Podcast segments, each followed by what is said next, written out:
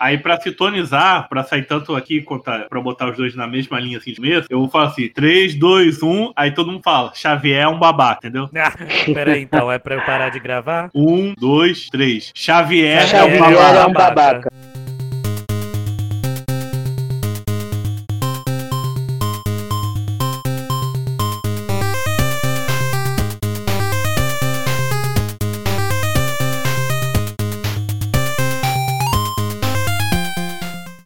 Lucas, seja mal-vindo ao Autofil, seu podcast aleatório sobre aleatoriedades, que é um desserviço para a sociedade. Hoje eu estou aqui com os convidados mais que especiais. Se apresentem aí da ordem do menos tímido para o mais tímido. Ai, pode começar, Eiro.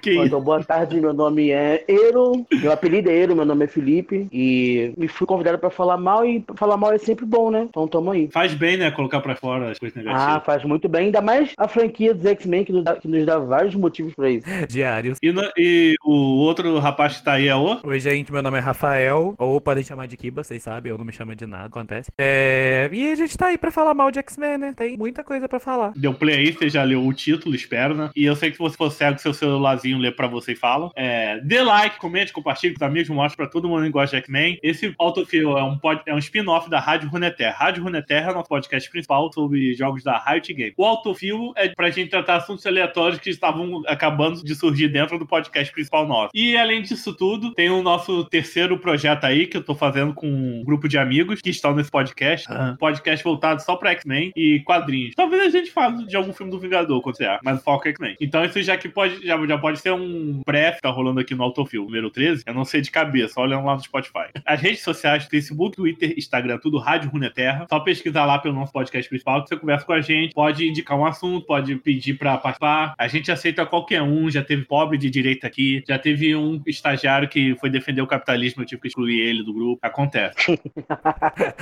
E vocês podem ver a gente no Spotify, iTunes, no maldito Deezer, agregador de podcast, que você baixa aí no Google Play, e no YouTube, que lá você pode comentar também. É, lembrando que você pode apoiar o Autofil e a Rádio Runeterra através do Padrim, padrim.com.br barra Rádio Runeterra. E lembrando, o PicPay a gente não tá aceitando mais não. Se tiver Rádio Runeterra lá no PicPay é fake, tá? É alguém querendo capitalizar em cima da gente. Antes da gente começar o assunto principal, vamos fazer umas perguntas de sobrevivência. Vamos lá. Vamos nessa. É, o que estão fazendo para não enlouquecer no fim do mundo?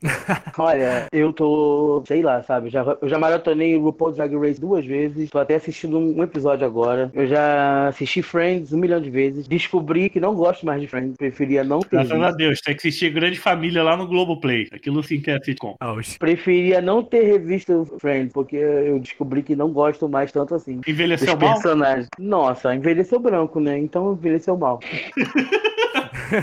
Mas já, já- já vamos falar de rainhas brancas, então vou guardar o meu ódio. Ah, Querido. ah, Isso, gente.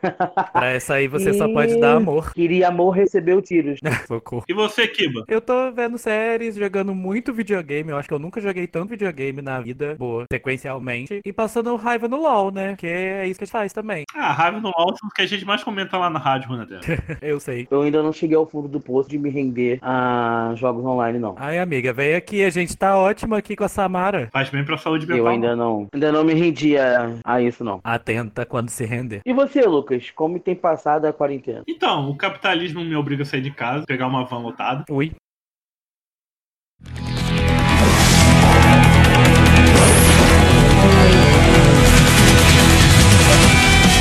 Ciclope. Jean Grey.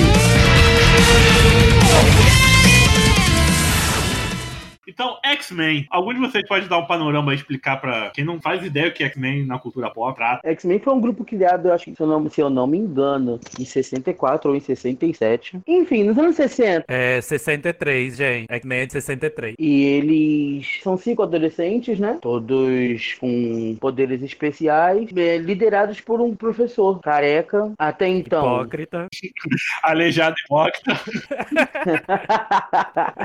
Aleijadinho, Não pode gritar. essa palavra, não, Alexandre. Ai, corta essa parte. Os cinco principais são Ciclope, Fera, Jean Grey, Garota Marvel, né? Anjo e Homem de Gelo. Desses cinco, dois se tornam relevantes, um se torna odiado e os outros dois se tornam secundários com o passar do tempo. E a pri- em, uma, numa primeira pegada, as, as revistas eram bem despretensiosas, era o inimigo, inimigo do dia, eles enfrentando o Magneto, que desde, desde a primeira edição é o vilão principal da franquia, né? Hoje não mais vilão, mas não sabemos o dia de amanhã. Reizinho ele. B- Basicamente, os anos 60 é, é isso que se resume a franquia. Até o boom dos, de 70, com o Genesis, com a revista Deadly Genesis, com a, com a estreia da segunda equipe, né? Com a com Wolverine, Pássaro Aí Trovejante. lá pra frente nos quadrinhos tem mais equipe, né? Novos Mutantes, Excalibur, Sim, sim. X-Factor, X-Force. né? A segunda formação, a terceira, eu conto como segunda formação porque eu nem conto como o, o Destrutor e a Polaris como segunda formação, porque eles ficam pouco tempo na equipe e a Polaris tem a mesma função que tem a Jean Grey, ser bonitinha e ser paparicada pelos machos. Apesar de ter os mesmos poderes que o Magneto, ela não. Ela não cresceu bem igual o Magneto. Não, Ela não, é não. Magneto versão nerfada, né?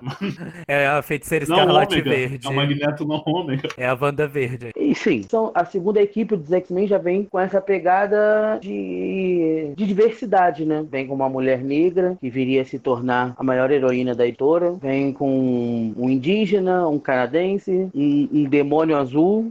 Podemos colocar como. Acho que talvez tenha faltado coragem de colocar um homem negro, aí colocaram um demônio azul. Tipo, mas, mas ele é alemão. Perceber que em grande maioria branca, né? Sim, É um branco de cada continente, aí africano é negro e acabou, sabe? Não existe pessoas negras fora, fora do continente. Fora só da. existem negros na África. E futuramente chegou o nosso amigo Roberto da Costa, né? Nosso mutante É, eu ia brasileiro. citar ele agora. Que, o- que os Nossa. roteiristas dos filmes de X-Men não sabem que ele era negro, mas tá lá na primeira história dele, lá, de 80 e caralhado. Mas a própria história do Roberto é, meio, é começar pelo nome, né? Eu não conheço ninguém que se chame Roberto da Costa. Com, é o Deajo com Costa, né? Como se ele fosse mexicano. É, é exatamente.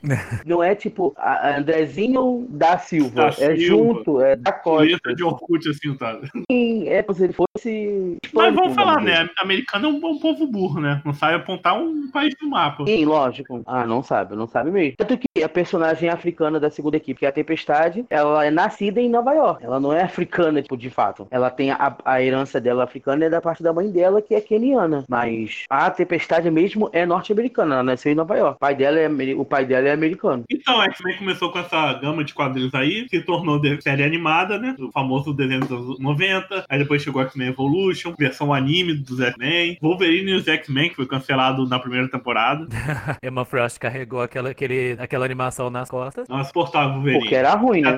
já tem o nome assim, Wolverine, já tá errado. Um- Já uma, começa uma- uma- errado. uma animação chamada Wolverine e os X-Men tem que ser fadada ao fracasso, né? Aí depois teve os filmes, que começou lá no ano 2000, né? Que começou ali junto com Blade. Foi os primeiros filmes, assim, já tinha filmes antigos baseados nos quadrinhos de heróis. Mas vamos dizer que X-Men que deu o boom, assim, abriu as portas pro filme de heróis que a gente tem hoje. X-Men é o pai de todo mundo aí. O pessoal fala mal da Fox, mas a Fox aterrou o terreno ali pra todo mundo. Na verdade, a Fox salvou a Marvel da falência. A É. Marvel estava Aí à depois beira. cuspindo no, no prato que comeram. Ah, como sempre, né? Normal. E na verdade, nada mais, nada menos do que não foi uma iniciativa da Marvel, foi uma iniciativa da Disney. A Disney comprou a- os direitos da Marvel e transformou nesse, nesse universo, nesse mega universo, onde a- os filmes conversam entre si. A, a Fox fez a mesma coisa, só que não de maneira tão satisfatória a nível do- dos fãs, né? Mas se você pegar X-Men 1, X-Men 2, o próprio, não é da Fox, mas é da Sony, o próprio Homem-Aranha, dois são filmes muito bons, Sim, que captam isso é bem a essência dos quadrinhos. X-Men 2, então, pra mim, é um, é um, é um clássico do, do, do cinema de super-herói. E hoje você vê as coisas baseadas em luta. E, e em X-Men 2 tinha luta, tinha ação. Mas, por exemplo, o roteiro se segurava. A Tempestade podia não voar, mas o roteiro segurava muito bem. Pô, a história era muito fiel. Eles não usavam colorido, etc. Não tem essa coisa É, do. porque você imagina, você As é uma minoria perseguida pela sociedade, que ainda assim atua como vigilante, é visto como criminosa por inúmeras maneiras. Você vai vestir amarelo pra salvar o mundo? Você quer, você quer se esconder, meu filho? Você tem que usar a roupinha preta de matriz mesmo. É tipo o pessoal reclamando do visual da série lá dos Titãs, sabe? Que os Titãs, eles não se, eles não se vestem coloridos, não são coloridos que nem um desenho. Porra, se eles andar colorido no meio da rua, não vai ter como escrever o roteiro da Ah, mas série. a gente, a gente- aí a gente tem que tomar ciência de que as pessoas que reclamaram de Titãs que reclamaram que a atriz que faz a Estela é negra, né? Eles queriam uma pessoa laranja. Eles queriam uma pessoa laranja, gente. Ué. Então, gente, vamos avisar aí que ainda não existe pessoas laranjas, tá? A Pois gente é. ainda não fez Hum. contato com uma inteligência de outro planeta pra ir lá vai convocar um ator de lá, então tem como. E as pessoas não, e as Inclusive, a pessoas não Estelar têm... carregou aquela série nas costas, né? Vamos combinar. Nossa, eu não tive nem coragem de assistir a, a temporada do 2 toda. A, um, a, a primeira temporada foi tão perfeita, mas é- só o início da segunda já me broxou. Eu nem terminei de assistir. Nossa, a segunda já começa cagada, porque o Trigon. Pode contar? É, não, ainda não assisti, assisti não, deixa pro outro podcast. Só vi a primeira temporada, tô achando muito maneiro o pai lá da. pai demônio da garota lá. Então, não se anima, não. que isso, gente? Não Ah, se quando, anima, quando é assim. Spike. Wolverine. Tempestade. Vampira. E vamos começar a falar mal por onde? Do- dos quadrinhos, das animações, dos jogos, Eu do acho que é a gente começar pelos quadrinhos, né? Dos quadrinhos mais antigos, o, o que te perturba mais do roteiro, algum, um- alguma característica dos X-Men? Pô, dos anos 60 eu não vou nem abrir parêntese pra crítica, porque são escritas datadas, né? Tipo, É. Não, a primeira Guerra Secreta, eu comentei outro dia, né? Eu comprei a primeira Guerra Secreta, e você lê os diálogos daquilo, você fala, caralho, como é que não cancelaram isso daqui? e, se, e, e você leu a versão brasileira? Aham. Mas você, tipo, você, mas você comprou encadernado ou você comprou. Ah, o encadernado. Ah, tá. Porque se você achou confuso, na época que saiu era mais confuso ainda, porque a Abril, na época, ela comia edições, tipo, ela, ela colocava só o que interessava a ela. Risos. Porque não era todos os super-heróis que vinham pra cá pro Brasil. Então, por exemplo, tinha edições do Homem de Ferro, tinha edições do Thor que não saíam e que tiravam todo o contexto da coisa. Diálogos foram trocados. É, e falar que é X-Men, o que vende de verdade pra Marvel sempre foi X-Men, né? Esse Sim, boom aí dos outros HQ. heróis só saiu depois lá do, Homem- do Homem de Ferro e Vingadores. Porque antigamente o, o povão só conhecia X-Men. O pessoal conhecia Homem de Ferro. Sim, pouquíssimos. A história em quadrinhos que mais vendeu tá, é, tá, no, tá no Guinness. É X-Men volume. X-Men 1, volume 1, que foi de 92, onde separou a equipe dourada e a equipe azul. A estreia da equipe, do, da, da equipe azul foi a, que- que aqui, no caso, viria a ser a equipe do, do desenho animado dos anos 90. É a HQ que mais vendeu na história. Fina. Tipo, papo de. Se não me engano, foram mais de um milhão de cópias. ou E foi dois uns milhões. 30 anos depois do, do lançamento de X-Men, né? Já tinha um ano, um Sim, tempão de estrada e tempo depois. acertar um pico depois da cena. Sim, sim. Antes disso, a DC dominava demais o- o mercado. Mas a- a- os X-Men sempre foram as a menina dos olhos do, da Marvel. Da Tanto que Marvel. você via, você via X-Men atuando nos Vingadores, ajudando a solucionar problemas dos Vingadores, mas você não via Vingadores solucionando problemas dos X-Men. Vingadores só causam problemas pros, pro lado dos X-Men. Até hoje isso. Sim, é verdade.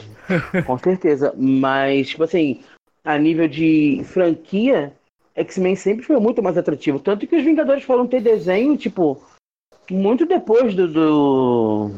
Não, o desenho que eu lembro são os atuais. Tem um de 2010, que é os, os mais poderosos da Terra, e tem outro que é Vingadores Unidos, que é uns três anos depois. Quer dizer, cancelaram um desenho muito bom pra lançar os novos Vingadores com traço horrível, roteiro Nossa. horrível. Esse Nossa, desenho no É verdade, é uma o, de- o desenho, o desenho era bom mesmo, isso que você tá falando.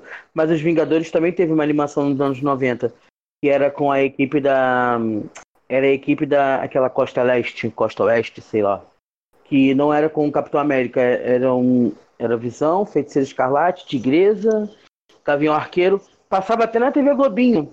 Eles eram norm... eles, eles tinham. Eles eram heróis, né? E quando eles iam lutar, eles colocavam armaduras. Foi pra vender bonequinho, né? Aham. Gente, a Tigresa era uma personagem bem injustiçada. Tipo, ela tinha destaque legal, depois foi esquecida. Adorava ela. Essa tigresa participou dos Vingadores do Roberto da Costa? Isso. Ela foi a que traiu Aham. o Capitão América. É- é- é- Ela, ela é o tipo de personagem tipo traiçoeira. Ah, e precisamos de um precisamos de um de um plot que o personagem vai trair a equipe. Aí quando você vê ela, quando você vê ela na escalação, você sabe que vai vir aí uma traição e que a traidora é ela. Que no X-Men é mística, né? É a Ou o mística. Gambit também foi durante Ah, muito tem tempo essa, essa pessoa do confiamos ou não confiamos. Até ele cair no ostracismo. Tem que ser muito, muito inocente pra confiar na mística, vamos combinar. A Vampira, Bob. Mas enfim, vamos. Vou tentar traçar, vou tentar continuar falando do, das épocas dos anos 70. A revista quase foi cancelada, né? Por causa de ven a venda, as vendas estavam muito baixas. Aí teve a estreia do, da segunda, a segunda geração, que foram aqueles mutantes que eu já falei. E aí rola um upgrade, né? Nas histórias, porque os personagens antigos saem, uns também saem da equipe que chegou, o Solaris não fica muito tempo. E X-Men traz uma. É um dos poucos. Traz um dos poucos personagens que morreu. E assim, não me recordo agora de alguma vez que ele tenha voltado. Que é o Protestar, que é o Pássaro Trovejante 1. Eu acho que depois chegam os irmãos dele pra ser o 2, o 3.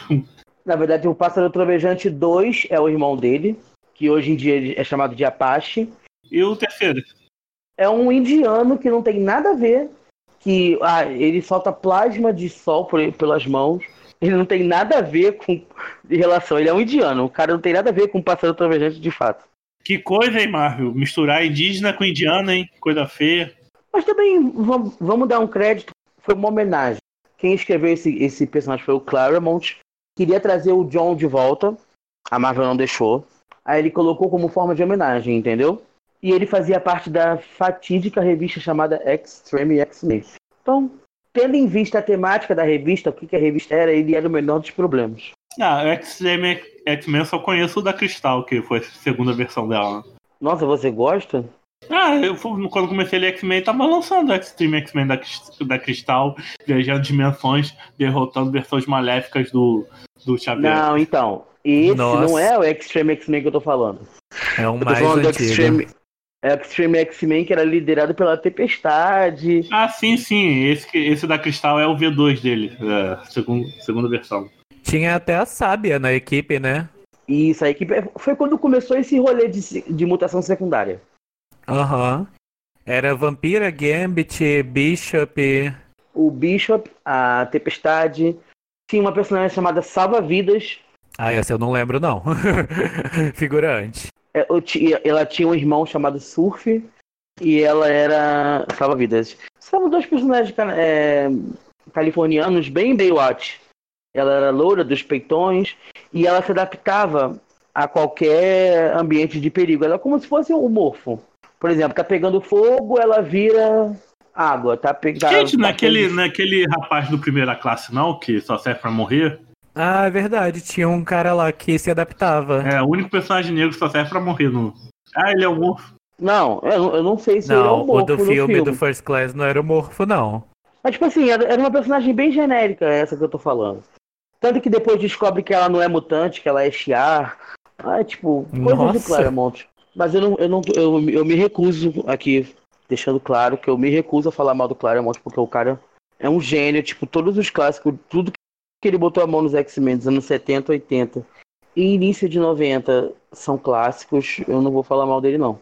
Mas ele ele fez esse, esse Extreme X-Men, que é muito ruim. É muito ruim. Depois você dá uma lida, Lu. Ah, eu acho que esse mutante que a gente pensou que era um morfo, o nome dele É o no filme é Darwin. Darwin, Darwin. É o Darwin. Ah, sim. Que o poder, ele- o poder dele é não morrer pra nada, né? Se lembra disso, que ele se adapta a tudo. Aí na primeira bombinha que, que o Sebastian joga na boca dele, ele morre. Ai, horrível. Ai, gente, First Class foi. Eu achei muito triste. Não, é um filme que eu Ah, gosto, sabe? gosto. Eu acho que o roteiro dele também é, ca- é cabível ali. Eu, como prostitute, não consigo aceitar. Vocês têm alguma coisa dos anos 70 ali, nessa fase de mudança de equipe que incomoda vocês? Que, tipo, Hum, não, eu não li essa. eu sou dos anos 10 pra cá, tem só 10 anos aqui. É. Novos Mutantes foi que ano? Novos Mutantes é de 81 ou 82, se eu não me engano. Ah, mas eu reclamo uma coisa dos Novos Mutantes. Sem, sem, sem ter lido muitas histórias. Eles nunca perdem o status de novos mutantes, sabe? Não, eles são Eu sempre os novos X-Men mutantes. antigo, sabe? Eles sempre serão, sempre foram os novos mutantes. Que nem os alunos do Instituto Xavier sempre serão alunos. Ninguém se forma nessa escola. Tem formatura, não. E é engraçado que quando eles são, tipo, entre aspas, alçados a X-Men, eles sempre se reúnem pra falar daquele que foi alçado a X-Men. Quando a Dani é, entregou, integrou a equipe durante um tempo, eu, na revista eles comentaram, tipo, ah, que agora ela tá. Quando o míssil foi parte integrante da equipe também, final dos anos 90. Ele ficou bastante tempo. Na época que a Medula, aquele Larval e a Cecília entraram na equipe e ele também ele, ele já, ele já integrava essa equipe. Cecília, é outra injustiçada. É uma das suas favoritas, né? Nossa, sim, eu gosto muito da Cecília. Pra mim, a Cecília tá no meu coração igual a, a Mônica, a primeira Capitã Marvel. Nossa, a Mônica era maravilhosa. A Cecília meio que desistiu, né? E só quer ser médica, né? A história dela virou isso. Né? É porque não tiveram. Tipo assim, ela, ela não solta raios, ela não é uma personagem ofensiva, né? Aí o roteiro preferiu dizer que ela preferia ser médica. Eu lembro que a última vez que ela apareceu foi lá nos X-Men das X, das X Mulheres, né? Que tinha, que tinha uma equipe só feminina, Vampira, sim, sim, Tempestade. eu não- não- Ah, acho que ela chega a aparecer. ela chega a ter um. Eu acho que não É em engano, também ela 2014 essa revista. Isso. Se eu não me engano, ela aparece depois também, mas eu não tenho certeza. Será que ela tá vivendo em Krakow agora? Ah, Ah, deve é, tá. é bem capaz. Porque você não tem muita opção, né? Ou você, Mônica Krakoa, ou aquele Xavier doido lá vai. Ou eles te matam, pegam, renascem você de uma época que você vai concordar com eles e aí fica tudo certo. Socorro. Que o crime Krakoa agora é esse, tipo, não importa que você morra. Nós temos você aqui e vamos te ressuscitar. Na, e, na, e, na, e na sua fase que nós mais gostamos. A gente, inclusive, com certeza tem alguma treta rolando ali em Cracoa. Ah, tem. Mas isso é assunto pro Filhos do Átomo, né? A gente tá aqui pra falar mal. Então, Não, e fora os novos mutantes que nunca, sempre são os, os novos, da promessa, que nunca vai chegar. Quantas outras equipes de estu, estu- estudantis X-Men tem que nunca vão chegar lá?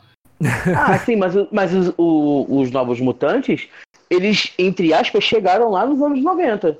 Porque eles criam a, a X-Force, eles tomam pra. Eles criam a X-Force e saem da alcunha dos novos mutantes.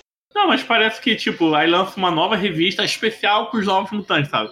Eles nunca. Isso se- sempre busca lá, sempre vai buscar lá que são os novos mutantes. É pela, pela nostalgia. Mas eles não substituem, por exemplo, uma liderança dentro. Não substitui o Ciclope na liderança do X-Men, sabe? Eu acho que quem mais se destacou ali dos novos mutantes foi a magia, né? Aham. Ah, é que a magia agora. Ah, a magia finalmente. Eu acho que foi a única fo- formada de verdade ali. Sim. Ela ficou um tempo junto né, na, libe- na liderança lá da Revolução do Scott.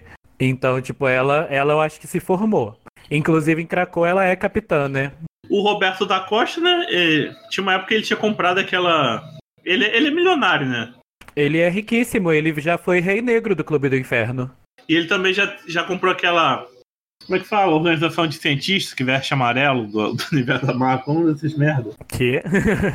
Não tem um negócio tipo Hydra, só que tem outro nome. É uma outra organização de cientistas terroristas. Mas ele compra e ela começa a trabalhar para os Vingadores americanos dele. Mas não lembro o nome, não. Nossa, é, não é espada, não. Espada é do espaço lá. Espada é do espaço, é da Shield. Deus. Eles parecem uns detetizadores. É. Ima. Sim, É IMA. É I-M-A. Ima? acho. É, é I-M-A. isso é a EMA, achei aqui também. O Roberto da Costa compra elas, aí eles começam a trabalhar pro. Que até o vilão delas é aquela cabeça que flutua lá. O Modok. É horroroso. Ai, gente, que vilão péssimo. Aí agora parece que eles são do mal de novo, porque se eles fossem do Roberto da Costa, eles não estavam lá na Orquídea que tá enfrentando os mutantes de Krakow, né? Sim. É, foi reboot, né? Mas o, o Roberto, ele é, ele é muito rico e influente, porque pra ele conseguir um posto de rei negro, tipo, tem status ali. É, e alguns novos mutantes passaram pelos Vingadores, né? O, o próprio canhão aí, o, o míssil, o Roberto da Costa, mas quem? O Cifra já participou? O Cifra não. Não que eu, não, não que eu me lembre. A Tempestade foi vingadora por duas edições. Aí ela viu que o lugar não fedia bem e foi embora. Não, ela, ela, ela entra pra equipe, aí duas edições depois começa o Vingadores vs X-Men. Aí ela sai. É, Certíssimo. é. Certo? Não devia nem ter entrado, né? Pra começo de conversa. Mas então, que eu tava falando anos 70. Podemos falar dos anos 80 agora? Aham. A gente já tá metendo pau aqui nas equipes de criança. Aí a gente falou dos novos mutantes. Aí depois nós mutantes vieram quem? Vieram o pessoal da, do, do filme da. Como é que é o nome? Da Jubileu? Ai, eu amo aquele filme. Ah, geração Era X. geração Mas antes, X. antes do Geração X, nos anos 80, é criado também a equipe da Inglaterra dos X-Men. Eles começam a tipo, expandir a franquia para outros continentes. E a equipe que atua no Reino Unido, né? No Reino Unido, vou dizer na Europa como um todo. É o Excalibur. Que ninguém é britânico fora o Capitão Britânico. Exatamente. E a Megan, a Megan também. A Mega é Mega, gente. Ah, é. Ela ela é como se fosse um, ela é como se fosse um, um leprechaun, na verdade. Eu acho que ela nem é. Ela, ela dentro do, do- da raça dela, da, mito- da mitologia dela, ela é mutante, entendeu? Mas ela não é humana. Sim, eu lembro dela. Ah, é tipo aquele. aquele filhote da ninhada que, que é mutante dentro pra, pra ninhada. E, tipo, bro. E tem também. Tem um humano, que se eu não me engano é humano, que eu, só que eu não vou lembrar o nome dele agora. Acho que é Peter Wilson. A irmã do Capitão Britânico, a Psylocke, ela não tá não? Ah, a a- ela atua nos X, nessa, época, nessa mesma época. Ela, Ela tá já nos tava nos X-Men. X-Men. Com seu corpo britânico. Na época britânica dela ainda, que pra mim é a minha época favorita da Psylocke. Me, me explica esse rolê transracial dela aí. Cara, é um rolê que merecia um podcast só pra ele. Só porque pra falar dela é disso, muito porque é doido. bem ah, tá bom, então complicado. vamos fazer um podcast sobre a transracialidade da. Não, você, você, já- você, já, você imagina, tipo, como o, o, o Claremont já escreve as coisas, né? Tipo, as coisas vão se desenvolvendo durante 10 anos, até culminar em alguma coisa. Como no caso da Psylocke, é exatamente assim. É exatamente assim. O rolê dela é muito doido.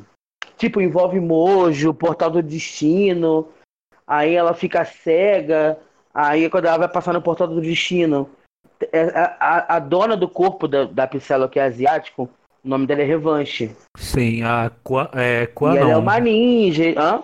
É, qual que é o nome dela? Quanon? Não, Quanon em japonês, em É Quanon, né?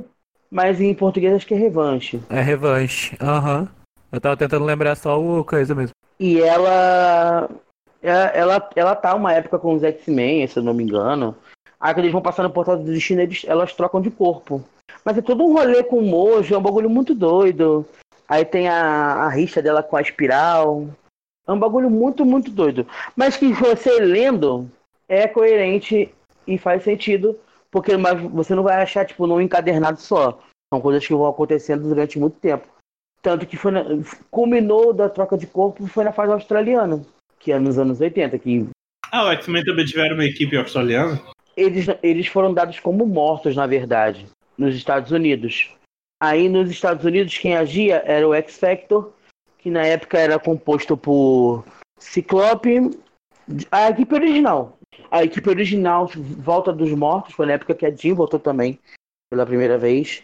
E, ela- e eles atuam como agentes do governo. Só que ao invés de caçarem mutantes, eles fingem que caçam e colocam eles numa base que é indetectável. Assim, você quem é, quem é mutante vive lá dentro não é detectado. Entendeu? E esses mutantes que eles recrutam são os que vão formar depois a segunda geração dos novos mutantes, que depois vão virar a X-Force, que são a Dynamite, o Rusty Collins, que é o que é um garoto que controla A fogo. Dinamite é a bumbum do X-Men É a Evolution. Bumbum. Isso. Aham. Bumbum é bem é melhor a minha. maravilhosa. Nossa, ela, ela, é uma, ela é uma das minhas personagens favoritas também. Ela é muito, ela é muito bacana. A personalidade dela é muito legal. Sim, sim. Rictor também é dessa época, dessa segunda geração de novos mutantes. A Skids também é dessa época. E a Skids era uma, é- ela, ela era muito legal. Tipo, A Karma O- o- dessa época também ou a Karma da primeira? Não, Jorge? a Primeira Karma, a. Karma era, ela era a primeira geração dos novos mutantes. Eu tô saindo aqui da. O barulho foi de chave porque eu vou fumar um cigarro. Mas a dessa segunda geração também o Rictor. Depois entra o Shatterstar. E o Art, que é aquele menino que. Esse, nesse, nesse chat Stark ele não é mutante? Ele é um clone, ou ele é filho de. Ele é filho de alguém da, do futuro. É um bagulho muito doido Ah, também. não, eu confundi ele com aquele da, da sorte. Como é que Da sorte? é? que o poder dele é sorte. Não é, é, não é você tá falando da Dominó? Não, não, não, Não. nem o Dominó, é um que, um que parece a versão masculina da Cristal. Tem, aí tem uma mancha azul em volta do olho dele. Ah, cara, eu esqueci o nome dele. É Ah, Shatterstar? Eu lembro da Não, o Shatterstar é o imagem. que tem as espadas. É, que veio lá do Ele- ele- Mojo. Ele, ele, ele também veio do Mojo. Esse que você tá falando. Eu esqueci o nome dele agora completamente. Ele faz casal com a Cristal. Tem um episódio dele no, no desenho dos anos 90. Hum, eu não Gente. lembro. Claro que você sabe Abre qual é, é. É um É long shot. long shot. Long shot. Que a Shatterstar aparece, né? Eu tava confuso. Achei que eu tava falando dele sem saber. E ele Mas não é, é- é. mutante, né? Ele não é mutante. Ma- Mas ele atua com os X-Men na fase australiana. Pra mim, a fase australiana é a melhor. Tipo, a, a saga Inferno Ah, pra mim é ele é muito filho boa. e pai ao mesmo. Ele é clone barra filho e pai do Shatterstar. Nossa. Uhum. não entendi. É, é muito. Ratinho, corre aqui. E aliás, eu quero só, antes da gente continuar, voltar um pouquinho, porque a gente tem que. Além dos novos mutantes, porque os X-Men tinham como antagonistas a Irmandade de Mutantes. Quando os novos mutantes são criados, é criado para eles também os seus antagonistas, que são os famosos. É, meu Deus, Kiba, você pode me ajudar agora. Que são as crianças da Emma Frost. Como é que eu. Os, inf... É, os satânicos. Hellions, satânicos. Satani. Eu, eu, tava com, eu tava na minha cabeça infernais também. Eu ia falar Eu infernais. não sei porquê, É eu Hellions fiquei com. Hellions. Sim, aí eu Hellions. Aí eu Inferno. É Não, porque pera. Hellions, é, nos anos 2000, eles voltam com os Hellions, só que são com, com a nova geração de estudantes, que é Sim, também a são- equipe liderada pela Emma. Sim, Então, e né, eles pegam aí- o nome pra agradar ela, né? E o bom dessa fase é que a gente. Eu, eu me lembrei porque, como é pra falar mal, né? A gente pode já inserir essa personagem maravilhosa. Começou. Não, mas a, a Emma, pra, no meu entendimento, para, assim, para, para mim, sem, não, sem ser hater nem nada, ela não funcionava muito como inimiga dos X-Men da equipe, porque ela não era uma, ela era telepata muito forte, só que ela batia de frente com a Jean, mas com o Xavier ela sempre, tipo. E ela sempre ficava, tipo, levando sova atrás de sova, tipo, na- nenhum dos planos dela dá muito certo. E, e a Ah, motivação dela. vilões- Não, mas a, e a motivação dela contra os X-Men, contra a equipe grande, eu achava meio boboca. Já, Aham. com, já a questão contra os estudantes, você. Desde essa época você vê a questão dela com o ensino. Que ela é Como uma educadora. professora. Sim. no- na insanidade, na loucura dela, ela tá sempre buscando a aprimoração daqueles protegidos dela. E, tipo, a, a, ela, a rivalidade dela com a Kitty é muito interessante. Depois Eu ela caçando bastante. os novos mutantes é muito legal. E, tipo, ela teve até uma época que ela chegou a, cuidar, a cuidar ali dos novos mutantes, né? Junto com o Magneto. O Magneto pede pra ela, ajuda pra ela, não é? É, começa, o bagulho fica meio doido quando o Xavier some, né? O Xavier é Sim, dado aí o Magneto morto, começa. O Magneto já começa o erro daí, tipo, vamos, tá, meu Deus, o, mentor, o nosso mentor sumiu. O que, que nós vamos fazer? Vamos dar a escola para o nosso, nosso- arqui-inimigo. Arquinimigo. Só que nessa época o Xavier tinha voltado a ser um bebê. Tipo, teve um rolê que ele voltou a ser uma criança. Aí ele voltou depois de novo a ser um adulto. E ele estava, entre aspas, regenerado. Tipo, ele não tinha lembranças do que ele tinha feito. Tanto que o uniforme dele já não era mais. Não era igual dos anos do, do início. Eles usavam um uniforme grande, meio roxo com M. Era tipo uma Aham. redenção, a primeira redenção dele. Sim. E ele liderou E os ele Novos f- Mutantes. E ele até que foi um bom mentor na época, né? Ele era ele ele ele dava mais ação para os novos mutantes fazerem tipo enquanto ele- enquanto nas histórias que o Xavier liderava as coisas deles eram meio escondidas eles e- tanto que porque no início eles lidavam mais com coisas entre eles por exemplo a Dani tinha um, um fantasma que era um, u- urso assassino que tipo assombrava ela e a equipe tinha que lidar com isso com o, com o Magneto, não. O Magneto te botou, botava eles pra campo. Foda-se, vai lutar. Vocês não, tão, vocês não vão treinar, então vamos treinar. Você quer ser herói? Vai ser herói. E o Magneto não tem as mesmas convicções que o Charles, né? Tanto que ele, ele vivia fazendo competições entre os satânicos e os, ex, e os, e os novos mutantes. E é engraçado, os satânicos são, são personagens muito interessantes. Eu gosto muito Sim, que infelizmente, depois que morreram, tipo, morreram mesmo. E agora estão de volta, né? Vamos ver se eles vão ter algum destaque. Mas eles são um grupo bem legal. Eu gostava muito da roleta. Nossa, a roleta é muito bacana. Tem um personagem que é poderosíssimo. Que ele- eu até outro dia tava vendo, tava lendo uma edição aqui em casa solta que eu achei embaixo do armário, eu fui ler. Ele era o vilão da edição, tipo, tanto que a, a, a fada que derrota ele. Mas ele tem. O poder dele é de empatia, tipo. Ele coloca Ah, medo o nas pessoas. empata. O empata, né? O nome dele é empata. Tipo, ele é poderosíssimo. Ele é Ele é. poderosíssimo. Tinha a menina que virava a, a- a ga- gatuna. Não, não A gatuna, dela. que era a contraparte da, Da felina. da Da, lupina lupina felina, ó. felina. E Sim, o- era uma equipe interessante. E o, o único deles que se salvou, tipo, que não morreu, foi o John Proudstar, que era o irmão do Apache, que era Aham. irmão do Pássaro Trovejante, que depois ele entra pros Novos Mutantes. Teve até aquela saga, teve até uma saga depois que eh, trouxeram o Empata de volta, lá na, naquela, numa saga da, da Madeleine. Então, é nessa edição que eu tô falando, que ela traz ele de volta, né? É, ele ela traz o Empata de volta pra tentar conseguir informações lá sobre a Emma e tudo mais. Saga essa que é uma bosta. Ah, e tinha a Tarot também. Tinha a Tarô, que era. A Tarô era incrível. Eu gostava. A Tarô era incrível. A A Tarô, Tarot era era incrível. incrível. Tipo, Era um grupo bom. Era um grupo bom. era. Só que o fim deles foi muito, tipo. Vamos matar. Tanto que esse é um dos traumas da Emma até hoje, né? Até hoje ela se sente culpada pela morte deles, porque foi um ataque de sentinelas, né?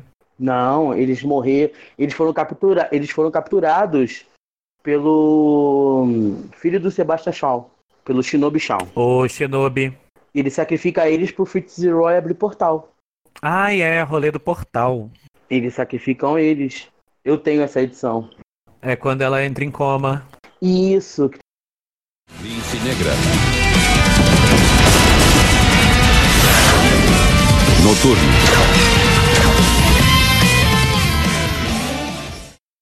Mas isso é pra Depois falar mal, gente. Vocês só estão elogiando até agora. A gente tá esquecendo o ponto principal daqui, que é pra falar mal, né? Eu, não, eu, eu, tô, eu tô narrando as coisas que eu tô me lembrando dos anos. Vocês têm que dar a opinião de vocês. Só que Não, eu vocês não leram é que eu comecei lá 80? na década de 10. Então tem muito tempo. Você até chegar no meu momento. mas eu- Então eu, vou, eu vou me apressar um pouquinho. Vamos chegar nos anos 2000. Oeiro. Vamos chegar nos anos. Oi. É, eu tô olhando aqui, mas teve sentinelas também no Ataque dos Satânicos. Teve? Lembra do Pierce? Sim, então, é, eles eram, eles eram o Clube do Inferno, estavam atuando junto com o Fritz e Roy. Eles capturam o, o ele, só que na morte deles Sim, é, é, é para abrir portal para trazer o pra trazer o cara da outra realidade. isso, isso. Tanto que o Shinobi Shaw ele não é mutante. É naquela época daquele, daquela guerra. Então, vou chegar lá agora. Vou, já falamos dos anos 80, né? Vamos. Aí, com o fim da- dos anos 80, também tem o fim da era australiana. E os X-Men não são mais dados como mortos, né? E aí começa o rolê dos anos 90, que são a equipe dourada e a equipe azul. Ressuscita! Não, que ninguém, que ninguém no, no, no mundo de X-Men fica morto por muito tempo, né? Mesmo sem Krakoa, ele sempre dá uma desculpa pra alguém ressuscitar ele. Pássaro trovejante. Não voltou. Só ele. Só É, ele. ra- racismo. Pô, não é? Mas também voltar pra. Imagina se ele voltasse em 2013 naquela parte de extraordinária X-Men. Tipo, igual o Noturno. Ah, deprimente, né? Voltou pra aquilo. Era melhor ter ficado morto. então, Era melhor ter morrido. Mas aí vem, chegam os anos 90, que são aclamadíssimos, pra gente não falar o contrário, né? que vem com os rolês da equipe dourada, a equipe azul. É, eles, eles lidando com, de novo, linhas temporais, que é a chegada do Bishop. Que pra mim eu, penso- eu fico muito. Eu tenho muita ambiguidade com o Bishop. Momentos eu gosto muito dele, momentos eu não gosto. ah, eu acho ele bem legal. Eu gosto dele na, eu gosto dele na época da Guerra Civil. Que ele fica contra os X-Men. Tipo, ele atua como chave do governo na, na época. É ele que dedura os X-Men. Lucas, você vai dando sinal de vida, tá? Pra gente poder saber se você tá gravando ou não. Ah, sim, sim, tô. tô. Ah, é? Deu, deu uma queda de luz, eu tô falando. Os inumanos estão boicotando o podcast. Ai, gente, anel inumanos. terrígena, agora já cortaram os suprimentos da minha casa, tentaram cortar minha luz. Ui, É pra, gente, é pra gente falar mal, mas eu também não quero falar de câncer, não. Da... é... Ah, não, só- eu só falo mal, até- pode, atrair, né? Até pra falar mal, eu quero falar não, mal se é de... pra falar mal, vamos entrar aí no Humanos e X-Men, vamos dar um salto no tempo aí. Nossa, aí tem coisa pra falar, tem bastante coisa pra falar Eu mal. acho que a atualidade traz mais esse momento Brian Singer pro X-Men, sabe? Então vamos lá, Socorro. vamos, vamos fazer vamos fazer uma pegada diferente agora. O que, qual, qual memória que vocês têm, tipo assim, dos X-Men que vocês não gostam? Tipo, primeira coisa que vocês leram e falaram assim, uma coisa que incomoda vocês. Dos anos 10 pra cá. A primeira coisa que eu li e não gostei foi Wolverine e os X-Men. A segunda versão ainda é mais, mais É, qual é aquela da primeiro. escola do, do Wolverine?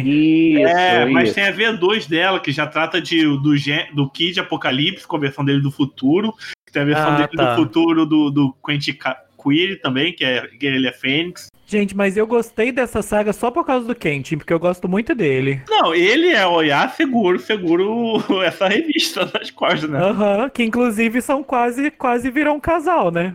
E até o Bro também. O Bro é um personagem interessante. Ah, o Fábio Cabral deu, bro. É. Por quê? Vai ver porque ele é par romântico de um- uma garota negra e, sei lá, não tem um humano normal, tem que ser um monstro pra namorar a garota negra. Mas o final do Bro, o Bro, o Bro virou um ninhada maluco no fim das contas, né? Não, ele tá. Ele virou Ele rei é da rei. ninhada. É, gente, per- perdi esse plot aí. Nas HQs atuais, ele comeu lá o ovo da, da ninhada e virou rei. Primeiro rei. Ó, hein? Quebrando estereótipos de gênero. A Emma virando rei negro, né? E você, Olha, eu Rico? não sei, tipo, Não, mas vamos voltar. Em Wolverine X-Men, por que aquela revista era horrorosa? diz. Cara, primeiro aquele clube do inferno que eram umas crianças sardentas. Não dá pra levar a sério ali. Ah, as crianças matou pai, matou mãe, sei lá o que. Ah, Eram crianças gênio, que inclusive voltaram nessas. ah, sei lá, um X-Men com o poder de entrar na mente dava derrame cerebral todo, acabou o problema, sabe? É por isso que eles não estão. Se a Emma Frost, ai, sai, sai daqui, criança, sai, vai embora. tipo, saindo, né? Wolverine, Wolverine teve a capacidade de lidar com as crianças, sabe? As crianças metidas a vilão. É o Wolverine, né? Nossa, sim, os, os- as crianças do Clube do Inferno, né? Francamente. como vilões. Ah, mas lá a gente teve os novos X-Men aí, mais eternos. como é que fala? Estudantes que teve. Teve o menino olho, né? E teve a garota tubarão aí, mais uma brasileira, de- diretamente de Recife, que a mutação secundária dela é falar é inglês fluente. Ah, Duvido Pois é, que lá né? em Recife ela fez curso de inglês, duvido. Não, com o ensino, com ensino público brasileiro, Ela tem cara de ter sido bem pobrezinha, assim, de escola pública, sabe? e ela apareceu como humana uma vez, né? o que me incomoda em Wolverine e X-Men é, já começa pelo título. Wolverine. Exatamente. Essa saturação do personagem e até desvirtuar o personagem, porque ele ele tava perdendo aquela essência dele de, de assassino, de que fazia. De baixinho brutamonte, né? Ele virou. ficou até mais alto. Ele é, exatamente.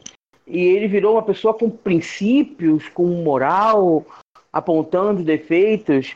Tipo, você não imagina o Wolverine dos X-Men dos anos, dos anos 90, tipo, julgando o. Eu sou melhor do que no que eu faço. Podia ser o melhor em sumir.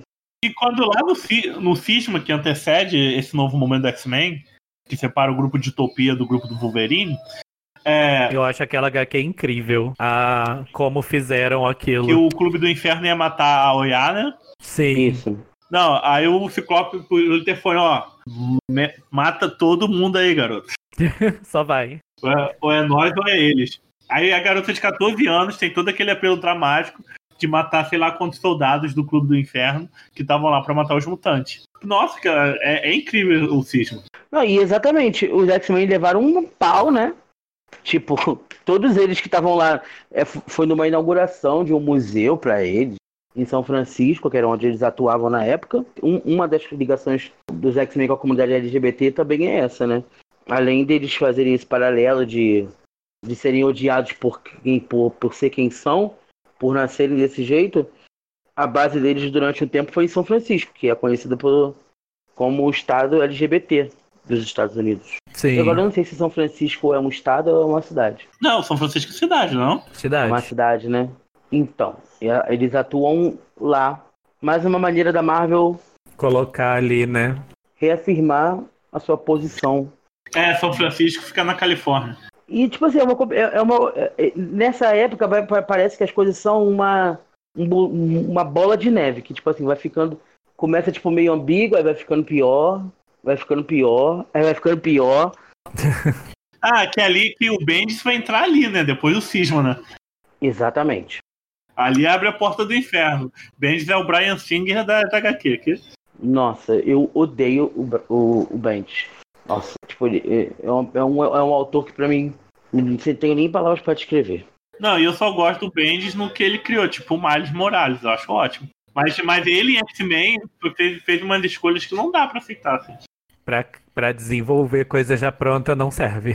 Não serve, não serve, não serve. não, não eu ainda serve. acho aquela o Kanye X-Men ok, mas comparado com a, a contraparte dela, o Wolverine, não dá. Wolverine, Wolverine é a sessão da tarde ali. O início é, é igual aquele meme, tipo, quando ele começa a escrever um Kanye, é tipo o início de um sonho. Deu tudo errado. Errado. Você percebe que, tipo assim, as coisas não vão bem quando existe um plot de, de 8, 10 edições com o testamento do Xavier, que, tipo, que envolve a mística, que, pelo ele amor casou de com a Deus. mística.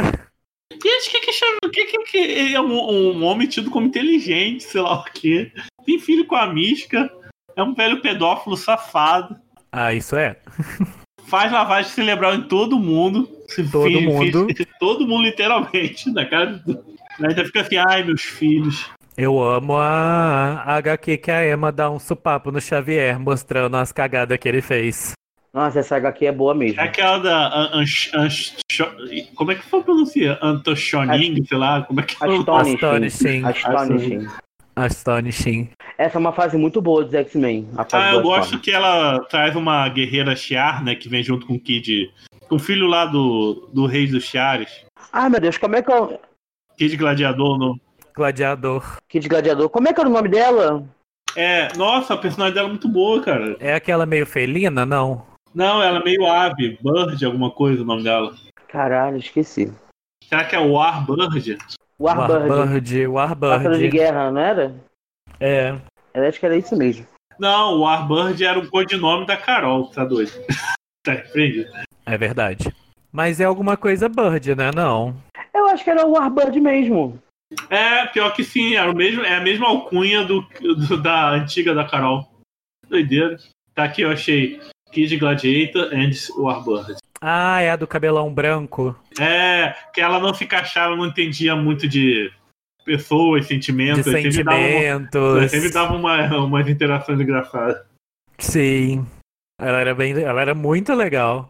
Não, e, e nas lutas, tipo, ela. As os X-Men, tipo, usam aquela, vamos matar. E aí eles, não, não mata. Aquele bagulho que era engraçado. Super prática, né? Ai, gente, tá dando merda, que não sei o que a gente vai fazer. Mata. Se tivesse seguido o, o conselho dela, não precisava nem de crapar agora. Pois é. É verdade. Não, e, e essa revista dos Wolverine dos X-Men, tipo, ela nos dá. Ela, ela, ela nos presenteia com vários clássicos. A Oya lá, hipersexualizada, vestida de rainha negra. Nossa. Pegaram uma garota de 14 anos e botaram numa lingerie tipo, tipo da Emma, sabe? Só que era uma Nossa, criança. gente, não dá. Não, é, é- é- ela se salvar e salvar os amigos, meu Deus do céu, pelo amor de Deus. Somos contra isso, mas colocar um biquíni enfiado na bunda dela, ok. É uma revista muito problemática que depois chegou o Homem-Aranha ainda, tipo, Não, o Homem-Aranha de outra revista. Homem-Aranha e os X-Men. Que ele pega um- um- uns cinco alunos avulsos do instituto e vira professor do instituto. Muito sem noção. Numa história que o pessoal vira dinossauro. Outro, aquela Ernest é, espiando o sinistro. Umas coisas assim. A Ernest era a zumbizinha, né? É, a velha, a criança velha. Eu não entendi o poder dela. Ela é super forte? Que, que os quadrinhos sempre. Os quadrinhos não mostram ela diretamente usando o poder dela. Simp- simplesmente, assim, mostrava ela com o negócio destruído do lado, sabe? Meio que fazia. Qual o poder dela? Não sabe. Só... Eu acho que ela era forte mesmo. se eu não me engano, o, o poder mutante dela é tipo, se ela, ela vai ficar com aquela aparência pra sempre. Ela não vai morrer, tipo, ela é como se ela fosse imortal, entendeu? Ui, Ex-Eternos corre Quem que aqui. eternos aí, ó. Tanto que depois ela, é, não é ela que depois vira aquele, aquele cérebro. não, é amiga dela que é aquele cérebro. Ela é amiga da a cérebro, é a não garota, a Marta. Que é aquele cérebro, aquele equipamento construído pelo Kid Omega, né? O Quentin, né? Sim, o Kent é um gênio. É, Eu acho que, ser, acho que ser telepato, ser burro, é só o Xavier mesmo. É, exatamente. Ah, tem Jean Grey também, que não vai longe. A Marta, né, que é esse cérebro, ela foi um experimento dos humanos lá pra tentar conseguir poderes mutantes. Eles pegaram a menina lá que era mutante, telepata, né? E arrancaram o cérebro da menina pra tentar, pra controlar ela. Mas antes desse rolê aí dela ganhar esse corpo aí do, do Kenshin, ela já tinha ganho um corpo do, pe- pelo Kenji. Pelo quem? Na, na HQ da, da, da, da Esperança. E essas crianças da esperança também, nunca me ligaram também, né? Como é que era o nome da Geração Esperança? Não, como é que era o nome da revista? Generation Hope. Não era isso? É, as crianças deram a olhar, mas quem? Aquela que era super rápida, que voava, que era azul, parecia o Avatar. Transônica. Ah, eu pensava que ela fosse Atlântida, alguma coisa assim. É uma, é uma lá de cabelo vermelho, né? Isso, ela alcançava até Match 5 de Ah, velocidade. eu tô vendo ela aqui, eu pensei que ela, ela era de Atlantis, sabe? Não. Tem o Primal, que é o Fé, era, ele era todo guru, guru. Animalesco. Era o Fera. É, era um fera com corpo humano. Só que mais bicho. Tinha um latino, que eu não vou lembrar o nome dele agora, que ele era, acho que era Velocidade, é Velocidade em espanhol. Hum, usava o poder dele, mas, mas o metabolismo dele iria morrendo. O poder dele era degenerativo. Enquanto ele usava. Tinha a Hope, né? E tinha esse Kenji, que era uma homenagem. Não vou, não vou, chamar, não vou chamar de plágio. Era uma homenagem ao Akira. hum, não lembro dele. Aquele, rap- aquele cara que era tecno-orgânico, que ele. ele- Não, Kenji é o protagonista de Akira, da moto vermelha. Então, o nome dele era. O nome do personagem era Kenji, só que o, o, poder dele era do, do vilão do Akira. Agora, mudando pra outra turma de jovens, jovens mutantes, uma que dá uma surra nessa do Wolverine, foram os alunos do Ciclope quando eles estavam na base, lá de Uncanny, quando eles estavam na base lá da Arma X no Canadá, né? Nossa, sim. E, e eles são, de Nossa. fato. É, Ali não é um, ali não é, não é um instituto, né? É mais uma base militar, mas eles chamam Foi de logo instituto. depois do problema da Fênix, que começou a surgir novos mutantes se mostrando ao mundo, que eles recrutaram essas crianças. Aí tem o Tempos, os Bo- o Bola Dourada, Bolas douradas, gente, melhor codinome. é mofo, né? Que ele vê a cara da pessoa, ele vira a pessoa, sabe? E, e- e ele também é gay, né? Sim, eu adorei a HQ de treinamento dele. Tinha aquele mutante que conversava com máquinas. É esse, é, o nome dele é o nome daquele negócio de roubar carro, como é que fala? GTA? Não! Não, Inject. Eu não Ah, lembro eu não o nome. É, é- ele é latino, né? Botar logo latino pra ser o ladrão, né? É. Ele não é indiano, não achava ele é latino. Eu pensei que ele era latino, pelo, pelo menos assim, no local que recrutaram ele, parecia um, um bairro assim, de país latino. Mas é Inject, como é que. Qual o nome daquele jogo de, de que tem bar? De que tem o quê? Aquele joguinho da bolinha que tem bar. Ixi, não lembro não. Fliperama?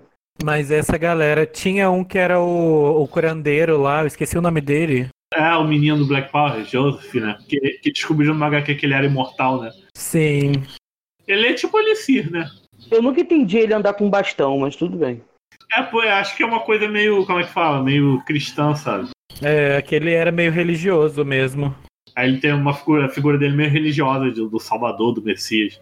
Porque ele, o poder dele trazer as pessoas de volta à vida. Não, logo assim que a pessoa morre, eu acho. Não é que nem Krakoa. Se o corpo tá fresco, ele consegue lá reviver. E também ele cura qualquer doença. É tipo, é o Elixir, sabe? Que não é amarelo. Essa equipe deles era muito boa. Há tempos também era incrível. Ah, há tempos é um, que teve uma edição do anual só, só sobre ela, né? Sim, sim, ela, ela era.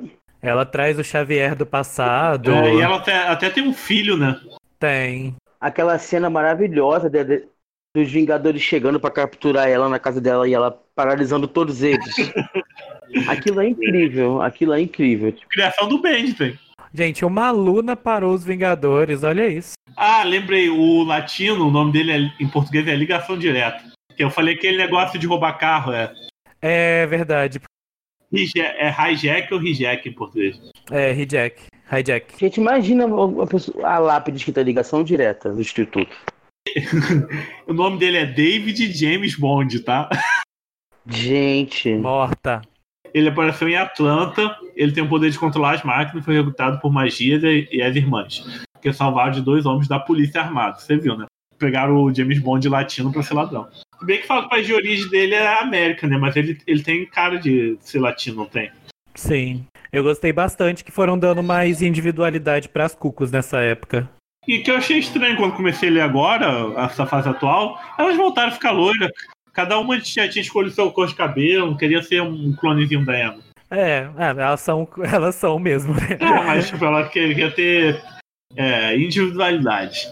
Não, é, mas eu também não, tipo, nesse reboot esqueceram das individualidades delas. Inclusive até esqueceram que a Esme é uma filha da puta. Podem ser versões delas de antes delas adquirirem esse tipo. É, vai ver, a gente bota a culpa no Xavier, que ele faz vai se lembrar de todo mundo. É, Xavier mexeu na cabeça delas e foi isso. Exatamente. E assim, enquanto né, os, os, os alunos do Ciclope vão pra linha de frente, vão e tudo mais, os do Wolverine, né?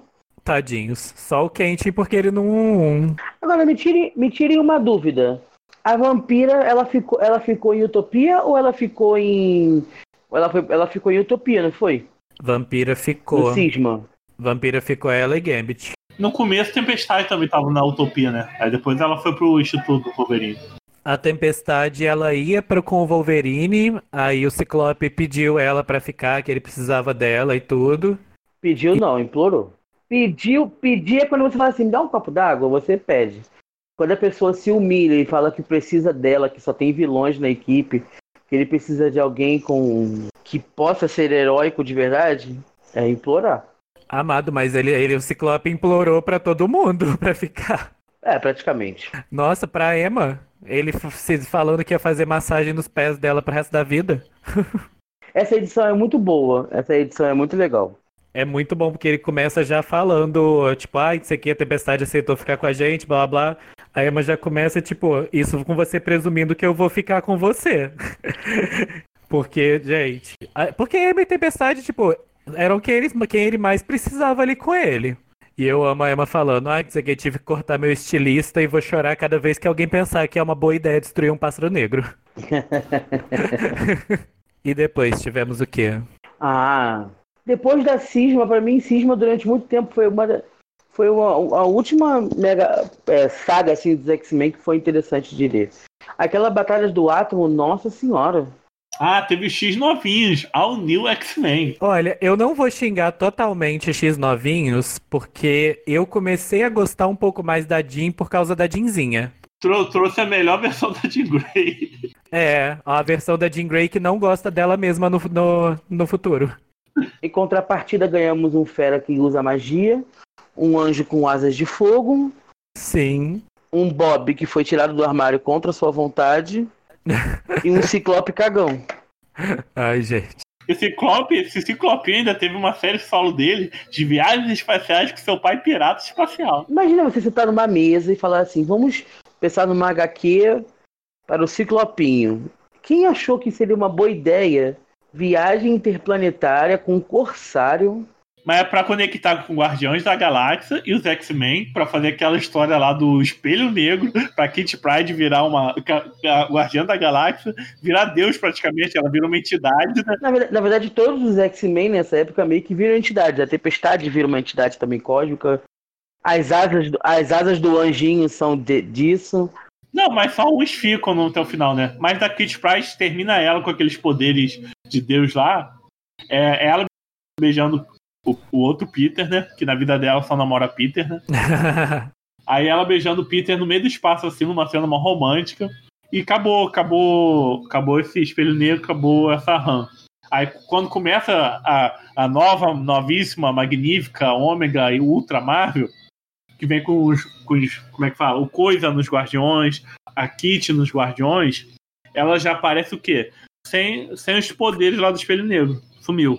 Esqueceram, gente. É normal, acontece. Aí o anjinho começa a namorar a Laura, né? A X23. Eu lembro que nessa no- nova versão dos X novinhos, eles têm, no- têm mais amiguinhos. 500 X23, a Oiá, né? Eu acho que só eles. E, é, e o menino Apocalipse também.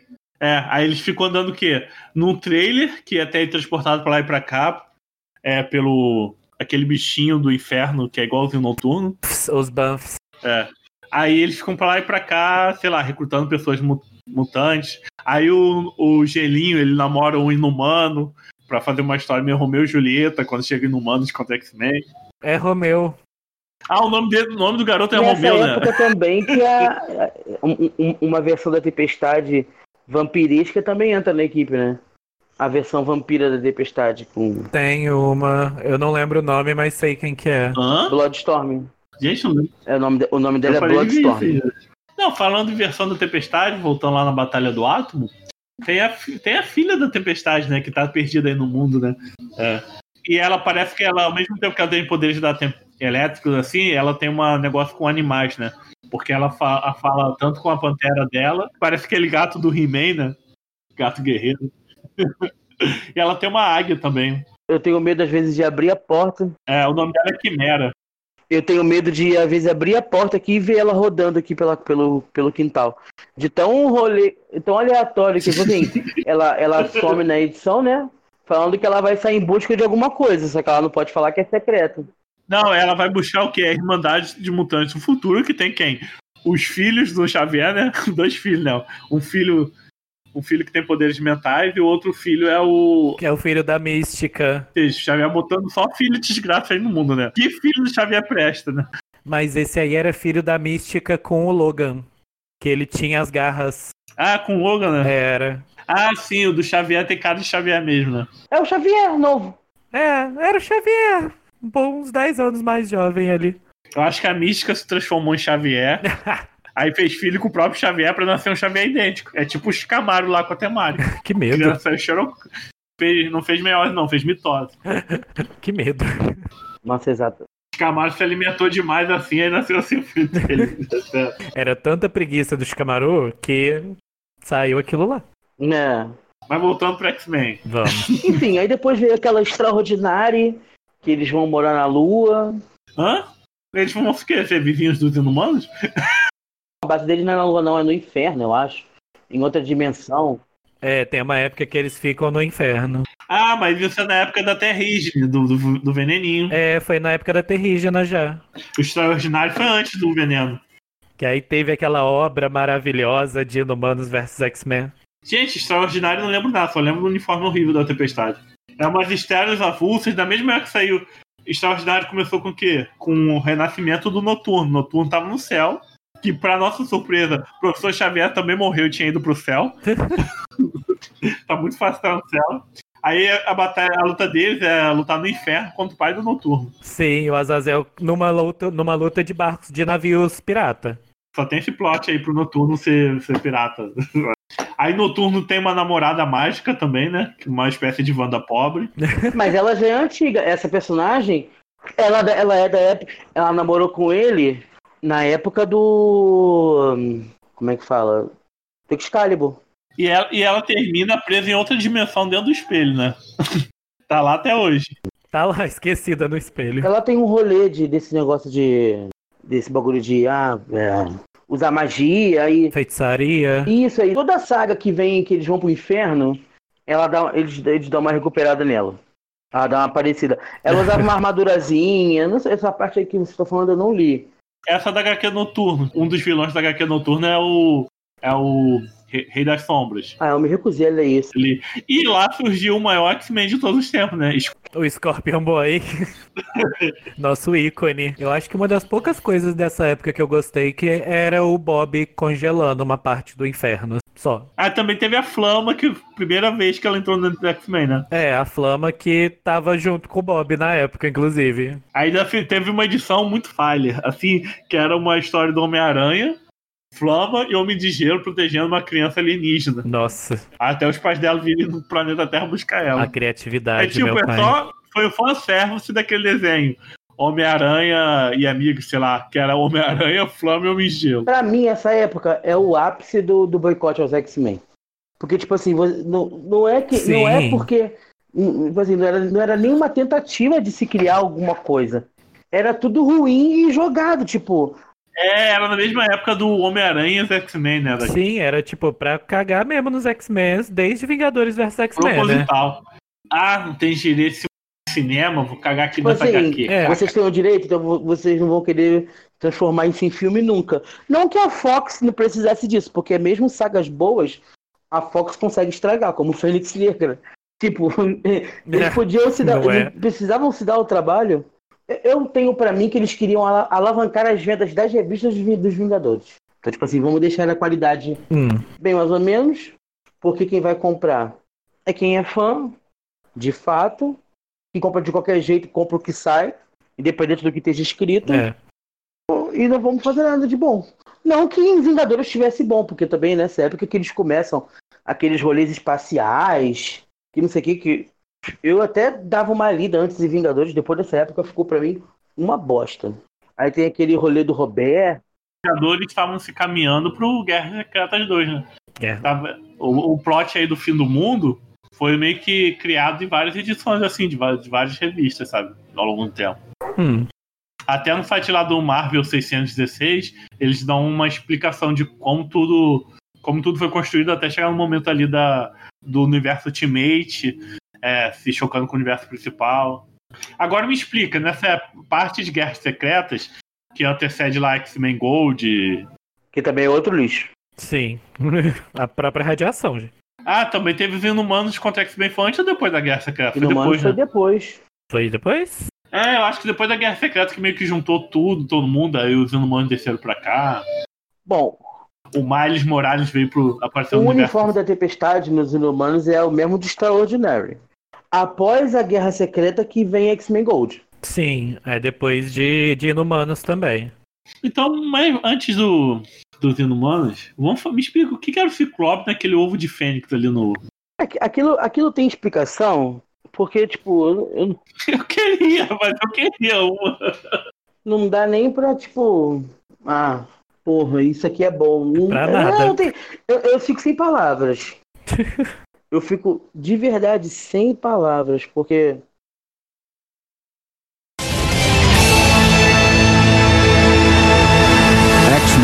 Evolution. Versão brasileira, Van Maher. Falando em choque de universo, vocês leram. Vocês, o, o universo Ultimate. Vocês gostam dos, dos X-Men de lá? Gosto. Acho ok. Eu sei que no universo Ultimate quem morre, morre de verdade, sabe? Sim. Lá quem morreu, morreu mesmo. Uma das cenas que eu lembro assim, de ver na internet é o Ciclope decapitando o Magneto, mandando derreter na cabeça dele.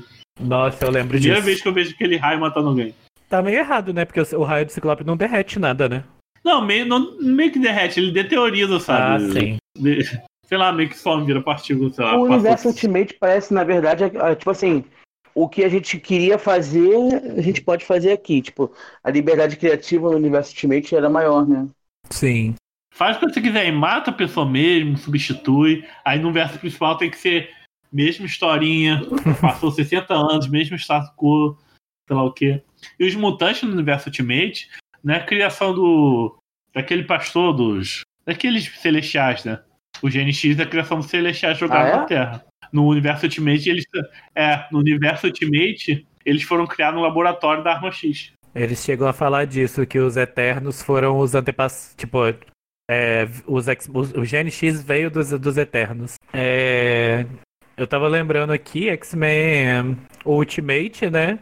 Ele entrou com as roupinhas. Ele tava bem estilo dos filmes, né? As roupinhas de couro. Sim, e que na, Que faz mais sentido lógico do, do que vestir de amarelo assim pro mundo todo ver. mas foi uma, uma tendência até adotada nas próprias HQs tradicionais. Assim que a Emma entra pro, pro, pro time principal. A Emma é a única pessoa de branco, de colorido na equipe. Todos eles usam aquelas roupas de couro preta A Jean com aquela roupa cinza listradinha. e a e a Emma de branquinho na equipe. É, uma, era preto. E amarelo. Era basicamente preto com amarelo. É, e a Emma de branco. Aliás, pra mim, Eles essa é tinham. de, em- a nível de instituto, de escola, essa é uma das melhores fases pra mim dos X-Men. Os alunos são muito legais. Sim. Ah, a- aquela fase que a perigo mata o aluno, né? Não. Aí ela Antes fez- disso, antes disso. Xavier. Aí foi em Astonishing. Isso é New X-Men. Ah, sim. Ah, porque essa época aí foi que eu comecei a ler, tava perto ali, aí a Emma já era professora, o Instituto era meio. Os principais eram Wolverine, a Kit, a Emma, O o Ciclope Ciclope e não tinha de Grey, não. e o Fera. E depois o Colossus. Ninguém ia lembrar mesmo. Era, essa aquele saga é bem Colossus estava legal. morto, aí tinha uma doideira que acharam o Colossus vivo, e Colossus estava no meio de uma profecia de um povo alienígena de outro Nossa. mundo. Isso é Que muito doido, né? cara. Que ele ia ser o salvador ou o Não, era destruidor. uma, era uma doideira, mas era uma doideira boa, sabe? Sim, aquela que saga nem- é Em, boa. em paralelo, no Instituto Xavier, Teve o negócio da cura mutante também, né? Nessa mesma época. Foi, foi nesse sim. com a doutora Cavita, né? O que que. Sim, a indiana, não é? Uhum. Aham. E o Fera começa, o Fera começa a namorar a mulher da espada. Isso, a de cabelo verde, Abigail. Abigail. Que era uma. Ela é meio alienígena e meio mutante, né? Ela é meio, ela é meio alienígena, meio humana e tem gene mutante. É, é tipo o Namor, né? Que é, que é meio Atlante, mas tem um É jeito, que, da é o jeito humana. que eles acham de enfiar esses personagens na, na franquia, né? Ah, se tem, se tem a que nem a mutante já foi X-Men, é. né? Mas essa mesma época em que vocês estão falando aí do, de- dessas batalhas, eu não lembro o nome da revista, acho que era Novos X-Men, Novos Mutantes. Tinha aquela, aquela saga dos esquadrões, que cada professor tinha um esquadrão. Que, a- que a. Que a Fazer o quê? Exame Chunin? era basicamente Exame isso mesmo, só, só que, só que ao invés de times de três, ela, eh, eles tinham times de seis. Tanto que a, a, a Emma tinha o- os satânicos, que Sim, tinha a, a Mercury, o Pedreira, o, a, Pó. O Satânico, que também, que o nome dele era Satânico. E tinha mais um aleatório que eu não vou lembrar o nome agora. Que ele até morreu. Deixa eu ver a foto. Ah, é, tinha o decompositor, Decompositor, sim. que foi até um pico, foi um dos, dos, dos Coringas ali pra aquela saga da, de Necrosha. Sim, verdade. Que é muito boa. Eu adoro, eu adoro essa fase da. Eu adoro essa saga Necrosha. Sim, ela é bem sombria. Eu acho que era Novos Mutantes mesmo essa revista. É, Novos Mutantes. A Emma e a equipe dela funcionavam como antagonistas, mas eles, ao mesmo tempo, eles eram protagonistas. Que eles eram mais bad boys, né, na escola. Isso. Aí tinha, a- os protagonistas eram a Dani e a equipe liderada pela Dani.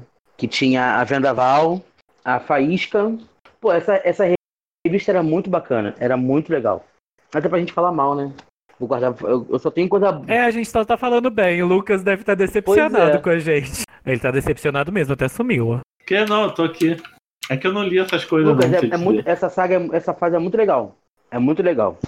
Tanto que é um pouco antes do, do, do dia M, do Chega de Mutante. Desse, esse dia eu tive ódio da, da vagabunda da Emma. Que ela expulsa. Lógico, ela tava, ela tava sendo dura expulsando porque ela, ela não queria que a Dani morresse, que ela sabia que a Dani ia querer ficar na frente de batalha. Mas a Emma expulsa Sim. a Dani Monstar do Instituto. Porque a Dani perde os poderes. Mas era isso ou correr o risco de dela morrer, né? Mas a Dani não tava com poder de Mas na Valkyrie? época ela não Foi tinha nenhum. depois? ela recupera o poder. Ela, ela, ela refaz o, o acordo com a ela na fase já de utopia. Amando do Ciclope. Hum. Que a HQ é ótima também. O Ciclope tem nela o, uma segunda em comando. Tipo, ele fala que ele pode contar com ela, que ela é como se fosse ele criança. Assim, você finalmente vai se graduar, tá? Me deixar isso. Eu gosto muito da Dani justamente por causa disso. Até nesse room dos Novos Mutantes, que ela, ela, ela tá na equipe mesmo sem poderes, ela é pica. A Dani é- sempre foi bem legal, né? Ela derrota o Homem Doce sozinha. Homem Doce é aquele horroroso lá. Isso, do, da Era do Apocalipse. Não, mas a Dani, é, ela sempre foi uma personagem muito foda. Nossa, eu adoro ela. Adoro, adoro, adoro, adoro, adoro. Mas a gente, pra gente falar mal, né? Vamos, deixa eu pensar. É, É que é meio difícil, né? A gente só tá. Que a gente só tá revisando coisa boa. Eu falei que pra gente pegar aquilo ali de extraordinário, pegar bem de pra frente, a gente considera esse cacete.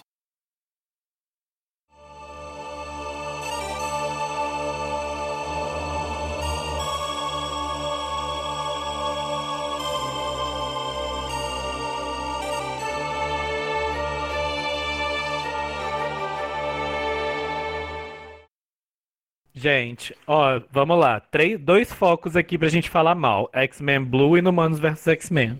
É, X-Men Gold não tá não? Eu acho que não tem nada pior que isso. X-Men Gold ainda é menos pior que a Blue, né? Primeiro vamos explicar o que é o Humano contra X-Men. Que a Marvel adora botar os mutantes contra o grupo X e fuder os mutantes nessa história. É É sempre o igual o que sai com Vingadores. perda é o Mutante. Mutante contra, contra os Vingadores. Sempre o grupo que sai com perdendo. E é sempre o grupo que tem Uhum. razão, né? E é sempre o grupo que tá certo.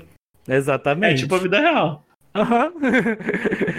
É mais um ponto que liga os X-Men e os mutantes à realidade das lutas aí, né? Pô, eles sempre estão certos na, na luta ali, na disputa entre os dois e sempre saem como os vilões na vista do resto do mundo. Primeiro, primeiro ali contra os Vingadores, lá em 2012, 2011, sei lá. Eles falaram, não, a Fênix tá vindo, mas a Fênix vem numa profecia que a geração vai, a roupa aqui vai, a esperança vai usar os poderes da Fênix, vai restabelecer a merda que a feiticeira fez. Era essa a promessa. Os Vingadores nunca perceberam a presença da Fênix na vida. Claro. não- Aí, magicamente, sendo com um montão de presidente numa mesa. Então, gente, a Fênix tá vindo. Vamos lá parar com ela. E a Fênix cansada de vir pro planeta Terra. Pô, e o pior é que são os próprios Vingadores que ferram tudo, que eles que fragmentam a Fênix. É, que eles que repartem a Fênix, né? O Tony Stark vai com a armadura flopada dele lá, parar a Fênix, consegue despedaçar a Fênix. Tony Stark, ou vou matar a Fênix. Essa saga é demais, né? Tipo, ele constrói a máquina início de um sonho. Quando ele chega, deu tudo errado.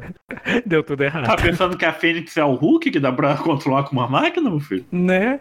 Ou vou matar a Fênix. Vai sim, Porra, e, tipo, não, e aquela cena maravilhosa do, dos Vingadores indo pro espaço enfrentar. Aí quando chega na volta pra cena de novo, todos eles vagando no É espaço tipo aquele derrotados. vídeo da. por- Já viu aquele vídeo da Pororoca? Do qual? Que é um biólogo que tá assim, e tem aquele evento Pororoca, que é tipo uma onda grande no Rio. Ih, não, não vi. Não, como? Nunca Não, viu esse meme não da Pororoca? Ah, não. Depois eu vou pesquisar. Manda pra gente. tipo, é, um, é, que, é aquele. É aquele biólogo chincheiro da Eliana, sei lá. Sei. Então ele tá lá por Pororoca, que é o evento que acontece mais ondas altas no Rio. Aí ele tá com um cajado, que nem o Joseph lá do, do X-Men, né? Biólogo chincheiro da Eliana, todos os direitos reservados, tá? Tá. que tem, tem uma entrevista que ele vai, ele usa rap, ele cheira rapé no- na entrevista. pô. Amada. Aí ele tava lá, uhul, poró, cajado, que nem o Joseph, assim, dos X-Men. Caralho. Aí começa a vir umas ondas tão grandes que ele começa a che- chegar perto dele, ele tá correndo assim, meu Deus, socorro! A Fênix foi isso, o pessoal, caralho, a Fênix. Aí vem chegando perto, caralho, gente, volta, volta, deu merda. Gente, deu merda, deu merda, corre. Chama os X-Men. Aí nasceu o famoso quinteto Fênix, né? Com Ciclope, com sua sunguinha vermelha em cima. Ah, gente, eu gostei muito desses uniformes do Quinteto Fênix. Não, do Ciclope não dava aquela sunguinha vermelha em cima da roupa. Era uma tanga vermelha em cima do uniforme. Ah, não, tinha tanguinha assim. o machismo nosso de cada dia, né? O Namo ficou uma delícia. Aliás, Aham. esse podcast é um podcast homofóbico, eu quero que vai tomar no cu. Mas voltando ao tema. O Namo ficou uma delícia de sunguinha, de, de roupinha de, de, eh, de Fênix. De Ah, mas o namoro sempre foi é, seminu, né? O Sim. uniforme dele sempre foi não ter uniforme. Ele, mas ele só melhorou. Ele ficou melhor. ainda tinha um uniforme. Tipo, ele, ele ganhou um uniforme. Eu acho que esse foi o primeiro uniforme dele.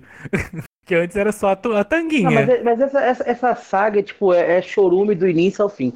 Pra não falar que eu odeio tudo, o soco que a, que a Tempestade deu na cara da- do, do Pantera Negra valeu a pena. É, teve a Tempestade caindo no braço com o Pantera. Teve a Emma dando uma surra no Thor. A Emma dando uma surra no Thor foi a melhor coisa E dali. que- quando ela puxa ela, ela- ele pelos cabelos, muito engraçado. Ai, homem, Deus, eu esperava algo mais trovejante. Mas também, mas também vimos é, Homem-Aranha ganhando do Colossus com. E da magia, não. E Do da Colossus magia. E da magia com poderes de. Ninguém, ninguém, tava, ninguém tava derrotando as Fênix, né? Aí o Homem-Aranha, o- com piadinha, faz um se voltar contra o outro. Quem vai dar ouvidos pro Homem-Aranha? É. Foi, foi ali o início de um sonho. Ainda mais a magia, né? Ainda mais a magia. Tipo, Olha a cara da magia de dar papo pro inimigo, ao invés de cortar ele no meio. Mas aquele negócio de Fênix tava mexendo com os egos, até meio dos integrantes da Fênix, né? Tava um, um querendo ser maior do que o outro, né? O primeiro É, a cair foi o namoro, não foi? O primeiro foi o Namor, que já chegou destruindo o Wakanda. Aham, ele chegou com a onda gigante. Quebrou o braço do Hulk vermelho, né? Uma porra assim. Foi assim, é, eu lembro, eu lembro que naquela época os Vingadores estavam com uma equipe gigantesca e estavam levando uma surra do X-Men toda hora. Era tipo todo. Até na batalha final, que foi tipo Emma e Ciclope contra o resto da HQ.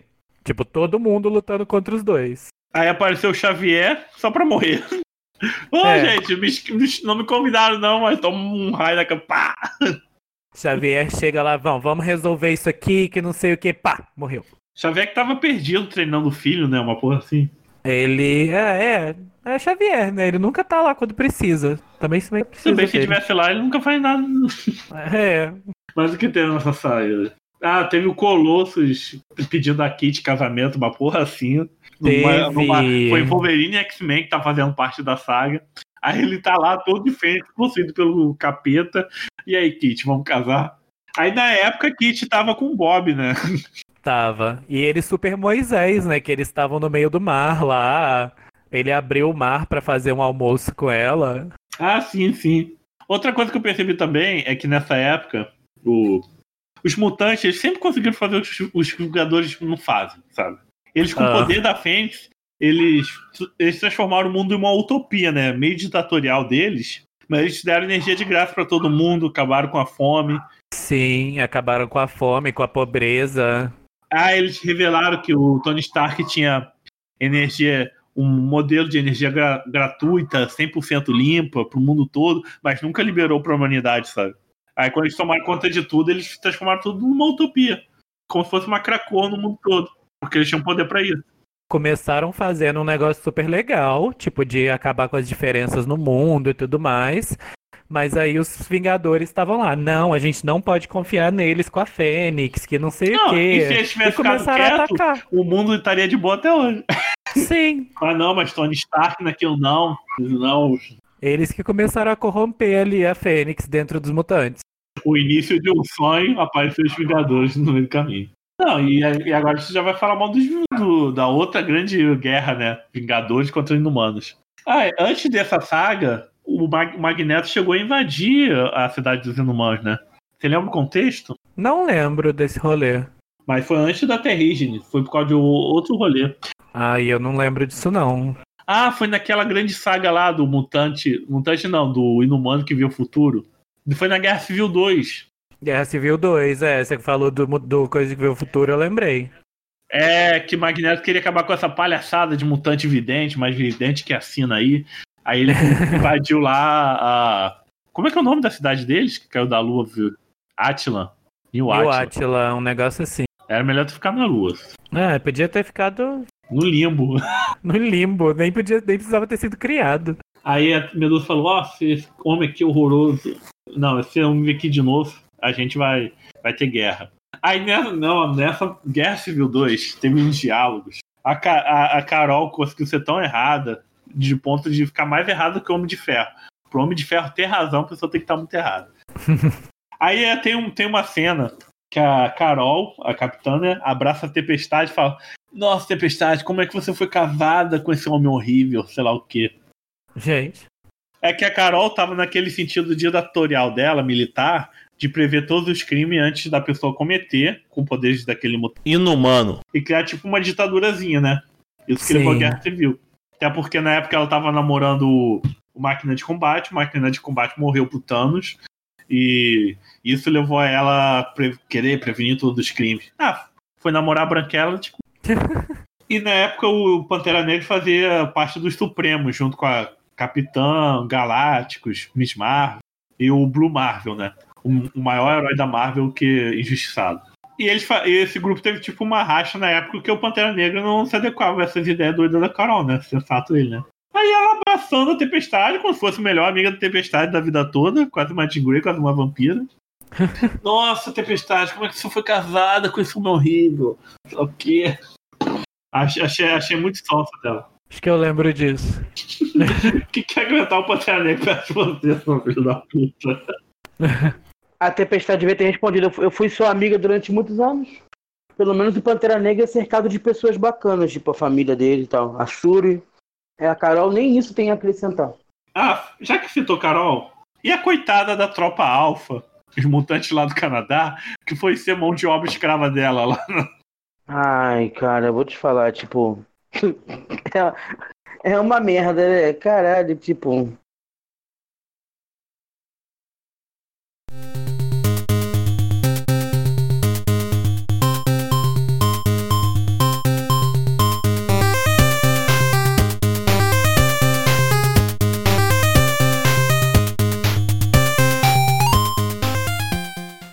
Então, gente, essa foi a primeira parte do nosso episódio que a gente tenta falar mal de X-Men, mas falha miseravelmente, igual as histórias do Bendis. E essa é apenas a parte 1. Semana que vem tem a parte 2 com mais duas horas de falação de merda sobre X-Men. E para quem não sacou, isso é uma palhinha do que a gente vai ter no nosso novo projeto, que vai estar tá, tanto o Eiro quanto o Rafael, nosso outro amigo João Cardoso, Conselho Mutuna um podcast voltado para X-Men e agregados. Então isso daqui foi tipo um pré, um teste do que vai ser o Conselho Mutuna. Fiquem ligados nas redes sociais da Rádio Runeterra e no Autofil, que vocês vão receber notícias também do Conselho Mutuna. Conselho Mutuna já está em todas as redes sociais, Facebook, Twitter, Instagram. É só seguir a gente lá e ficar ligadinho que os episódios já estão saindo. Até mais.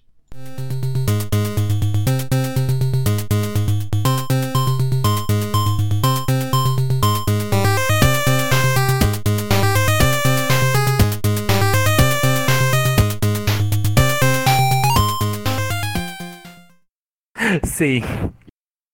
Gente, o, o Eiro ainda tá aí? É, acho aí, que ó, não. Os Vingadores já levaram o Eiro também, ó.